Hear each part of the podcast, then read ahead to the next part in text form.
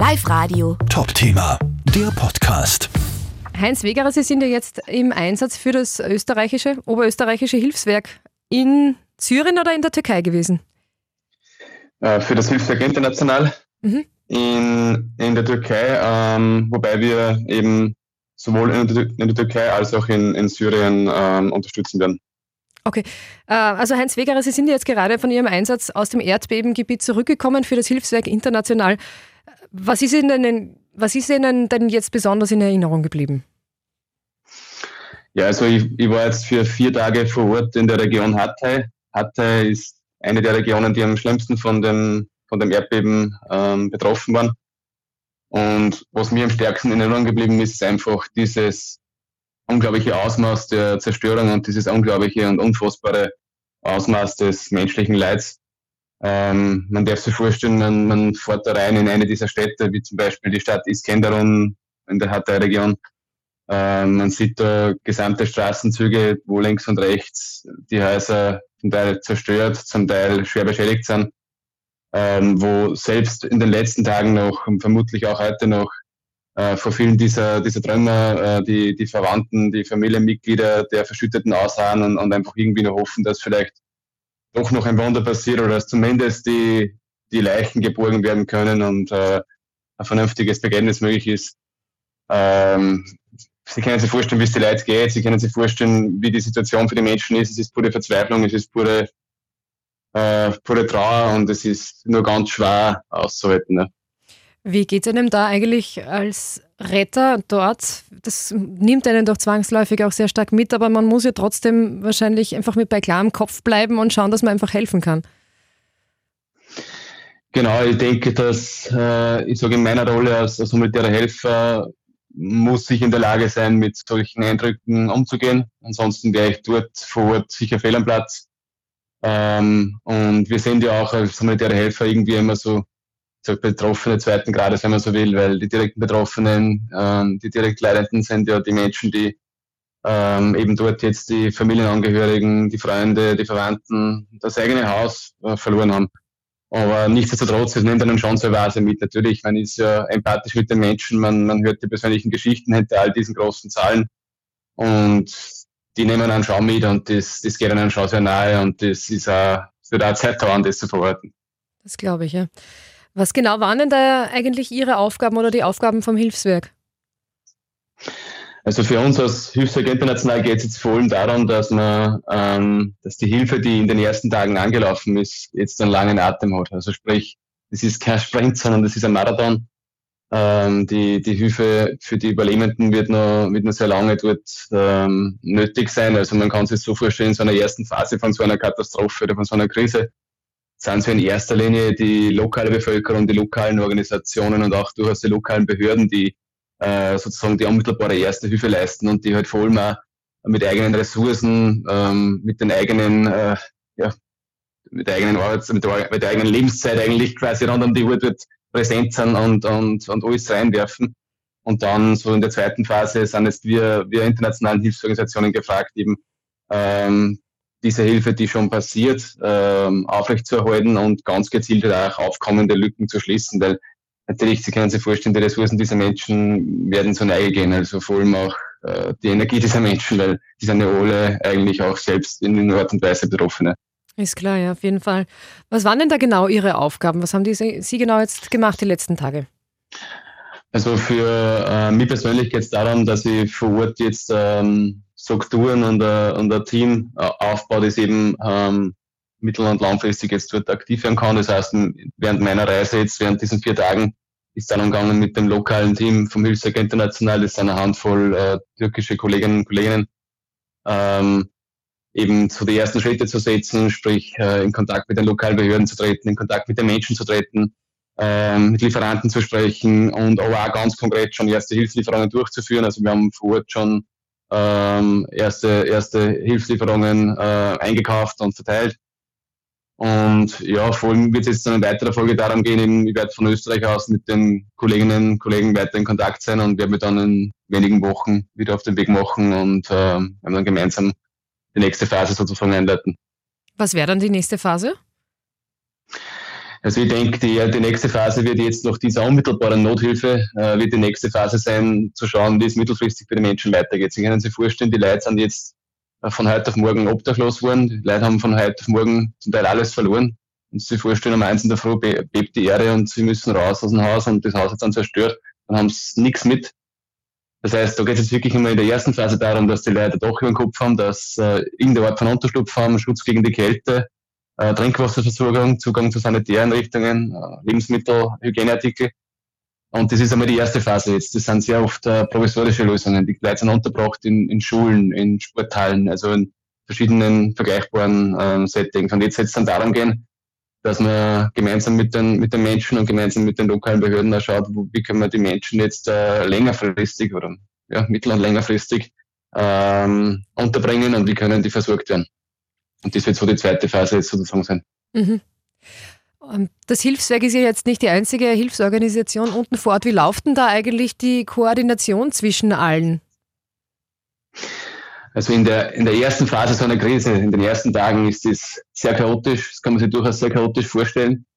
Ähm, und ich muss sagen, wir haben jetzt ähm, den Weg gewählt, dass wir in sehr enger Abstimmung mit den, mit den lokalen Behörden in dieser Region stehen. Also sprich, das ist jetzt nicht irgendwo zentral gesteuert äh, aus der Hauptstadt oder so, sondern es ist wirklich die Verwaltungsbehörde der äh, Region Hatay, wirklich von dort, wo wir tätig sind mit denen funktioniert die Zusammenarbeit sehr gut und die haben einen sehr guten Überblick darüber, welche Organisationen sind in dieser Region tätig, was machen die, ähm, was können, was können, was kann jeder einbringen und die steuern das. Und das funktioniert jetzt so nach dem ersten Chaos, muss man sagen, funktioniert das jetzt äh, Schritt für Schritt eigentlich immer besser.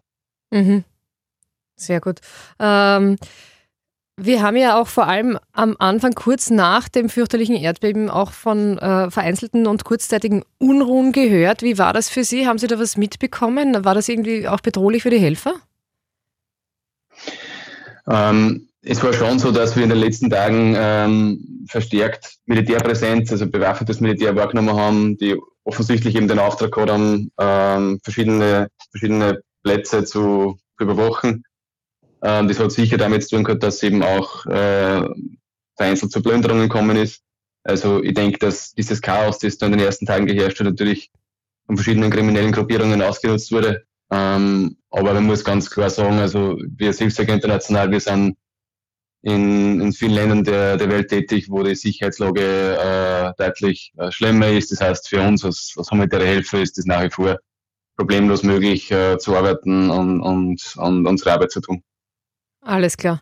Okay, ich meine, es klingt auch, das kann man sich ja als Normalsterblich auch gar nicht vorstellen, dass es für jemanden wie Sie normal ist, in Regionen zu gehen, wo es einfach wirklich nicht sicher ist und, und äh, ja.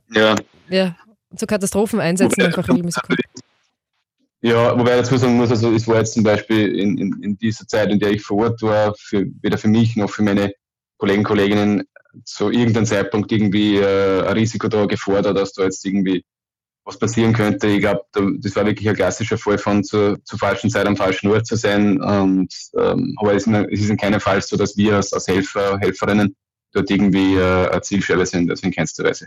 Alles klar. Das heißt, für Sie geht es dann in wenigen Wochen wieder hinunter in die Erdbebenregion, um sozusagen die nächste Phase auch mit zu begleiten. Habe ich das richtig verstanden?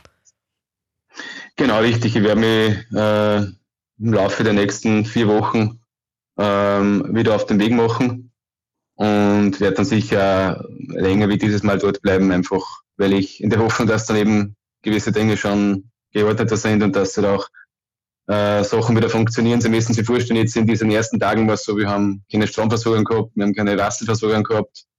Ähm, es war so, dass wir, ähm, so wie alle anderen auch, ganz äh, selbstverständlich halt äh, in einem in einem Raum mit 50 anderen Personen am Boden geschlafen haben, einfach weil das halt die einzige Möglichkeit war. Das war in unserem Fall Restaurant, das eben dankenswerterweise seine Pforten geöffnet hat für, für Menschen, die halt äh, ihr Haus verloren haben.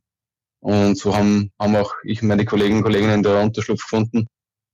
Und das ist natürlich ganz schwierig, in so einem, solchen Rahmenbedingungen zu arbeiten. Es ist ganz weit weg davon, dass man irgendwie eine Art von Büro hat oder so. Also das ist äh, sehr herausfordernd natürlich und erfordert sehr viel Flexibilität und Kreativität auch. Ja. Ja, sicher. Äh, wie ist denn das letzte Frage vielleicht? Ähm, es gibt natürlich auch eine relativ große Spendenbereitschaft, beziehungsweise auch ganz viele Spendenaufrufe. Aufrufe. Äh, für die Türkei und für Syrien jetzt nicht nur Geld, sondern auch Sachspenden. Kommen die überhaupt an? Macht das jetzt überhaupt Sinn, jetzt aus, aus Sicht von uns Oberösterreichern, die hier zu Hause sind und die sich denken, okay, was können wir eigentlich am besten tun? Wie können wir am besten unterstützen? Machen Sachspenden Sinn oder was ist da die beste Möglichkeit? Also ich möchte einmal vorausschicken, dass es, ähm, dass es wirklich bemerkenswert finde, dass sie jetzt Menschen in Oberösterreich ähm, in, das so große Solidarität zeigen und wirklich auch äh, sich für diese Krise interessieren, sowohl in der Türkei als auch in Syrien. Und man darf Syrien auf keinen, Fall vergessen, ganz im Gegenteil. Ähm, und ich finde es immer gut, wenn sich Menschen engagieren und was tun wollen, ähm, ist immer zu begrüßen. Ich kann aber nur wirklich an jeden appellieren, ähm, von Sachspenden abzusehen. Es ist schlichtweg äh, logistisches Desaster vor Ort. Äh, ich habe das mit eigenen Augen gesehen, wie Sachspenden einfach von der Lastung abgeschmissen werden und die Leute können das in einem ganz einer unmenschlichen und würdelosen Art und Weise dann selbst zusammensammeln. Also die, das ist einfach in dieser Form im Moment nicht darstellbar. Und was man sich auch bedenken muss, ist das, dass einfach ähm, sich die, die, die Situation vor Ort, die Bedarfe vor Ort einfach täglich oder fast stündlich ändern. Das heißt, es ist ganz wichtig, dass man, wenn man unterstützen möchte, dass man ähm, mit einer Geldspende an, an Organisationen wie beispielsweise das Hilfswerk International ähm, spendet, damit wir die Möglichkeit haben, wirklich ganz ähm, bedarfsgerecht und flexibel auf die jeweilige Situation vor Ort zu reagieren und zu helfen. In unserem Fall kann man das, wenn ich das sagen darf, machen unter hilfswerk.at-international. Und wir sind sehr dankbar für jede Unterstützung. Ja, das glaube ich. Okay, ja, vielen herzlichen Dank, Heinz Wegerer. Das heißt, für Sie ist jetzt einmal eine Zeit angebrochen, wo Sie sich ausruhen und verarbeiten können, nehme ich mal an. Ähm. Ja, ausruhen, ausruhen, ausruhen sicher weniger, verarbeiten, ja. Ich meine, wenn ich vielleicht abschließend noch, noch, noch was sagen darf, äh, einfach um das vielleicht auch ein bisschen besser einordnen zu können, äh, von was wir da sprechen. Ähm, Sie müssen sich vorstellen, wir, um ein Exemplar zu, exemplarisches Beispiel zu bringen. Wir sind jeden Tag, jede Nacht ähm, in Iskenderun zu, dieser einen, zu diesem einen Haus gefahren, eingestürztes Haus, ehemals neunstöckig. Ähm, und bis heute, das ist jetzt über eine Woche, ähm, wurden die über 100 darunter sich befindlichen Leichen nicht geborgen. Und Sie müssen sich vorstellen, es hat angefangen damit, dass das Gebäude in sich zusammengestürzt ist. Die Menschen sind äh, in Panik in, am 1 der Nacht beim Beben nach unten gelaufen, ähm, haben sie im Erdgeschoss wiedergefunden und haben einfach versucht rauszukommen. Und dadurch, dass das Erdbeben eben die Türen ja, einfach, dass das alles halt sich verschoben hat sozusagen, sind die Türen nicht mehr aufgegangen und die Menschen wurden da unter, unter diesen neun Stücken begraben. Und die Angehörigen harren davor aus. Sie haben die ersten zwei Tage die Schreie wahrgenommen und sie haben einfach nichts tun können, weil, weil es natürlich mit Händen und mit eigenen Händen sozusagen und ähm, mit den bloßen Händen du sehr schnell anstehst und da nicht wirklich Möglichkeiten hast, wenn es vor allem, wenn wir davon reden, dass da neun Stücke, neun Stocke drauf liegen. Und ja, bis heute, gestern wieder mit der Kollegin darüber gesprochen, äh, wurden vereinzelt Leichen geborgen, aber der große Teil dieser Menschen ist nach wie vor darunter. Unglaublich. Und sie, die, der Leichengeruch sticht in der Nase. Sie, sie kann gar nicht mehr hingehen, weil das, das hält man nicht mehr aus.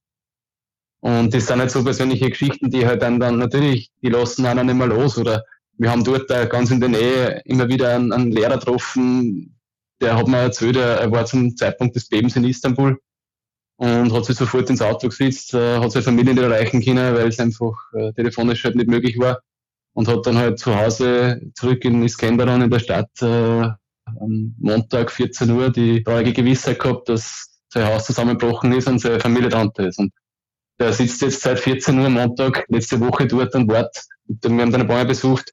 Es ist einfach unaussprechlich. Ja, der hat da drunter seine, seine Frau, seine drei Kinder und hat natürlich jetzt mittlerweile jegliche Hoffnung verloren. Und das sind halt so die Eindrücke, die man mitnimmt und wo es halt auch dann verdammt schwer ist, muss ich ganz ehrlich sagen, äh, das halt zu verarbeiten, mit dem umzugehen. Und deswegen habe ich vorher gesagt, ausruhen sicher nicht, nein, weil wir müssen jetzt weitermachen und, und die Leute helfen. Und ja, es ist eine sehr schwierige Zeit momentan für die Menschen in der Türkei und vor allem auch in Syrien.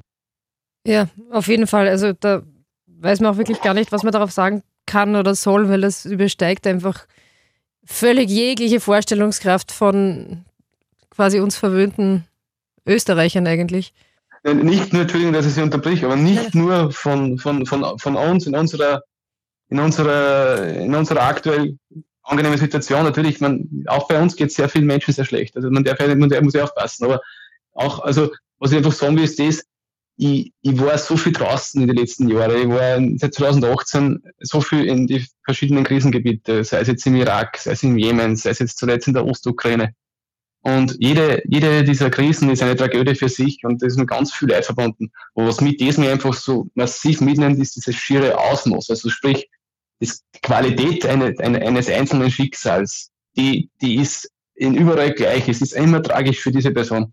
Aber was mich diesmal, diesmal so, so, so hart mitnimmt, ist die, ist die Quantität sozusagen. Es ist einfach dieses Ausmaß. Es ist, das war jetzt nur ein Beispiel von einer Stadt in einer Region und das können es mal 100 oder mal 1000 rechnen. Und deswegen kann man davon ausgehen, dass diese, diese Todeszahlen, die momentan durch die, durch die Medien geistern, von aktuell 40.000 oder so, am Anfang haben wir von 10.000 geredet oder 5.000, dass das alles nur ein Kaffeesudlesen ist bis jetzt. Weil, wie gesagt, diese 100, die da drunter liegen, in dieser einen Stadt, in diesem einen Gebäude, die sind noch nicht eingerechnet. Und dann sind schon 40.100. Also, und so können wir weitermachen. Also, das, das wird noch ganz, ganz stark nach oben zu korrigieren sein, vor allem auch, wenn wir endlich einmal in Syrien ein bisschen äh, Ahnung haben, was dort passiert ist. Live Radio. Top Thema, der Podcast.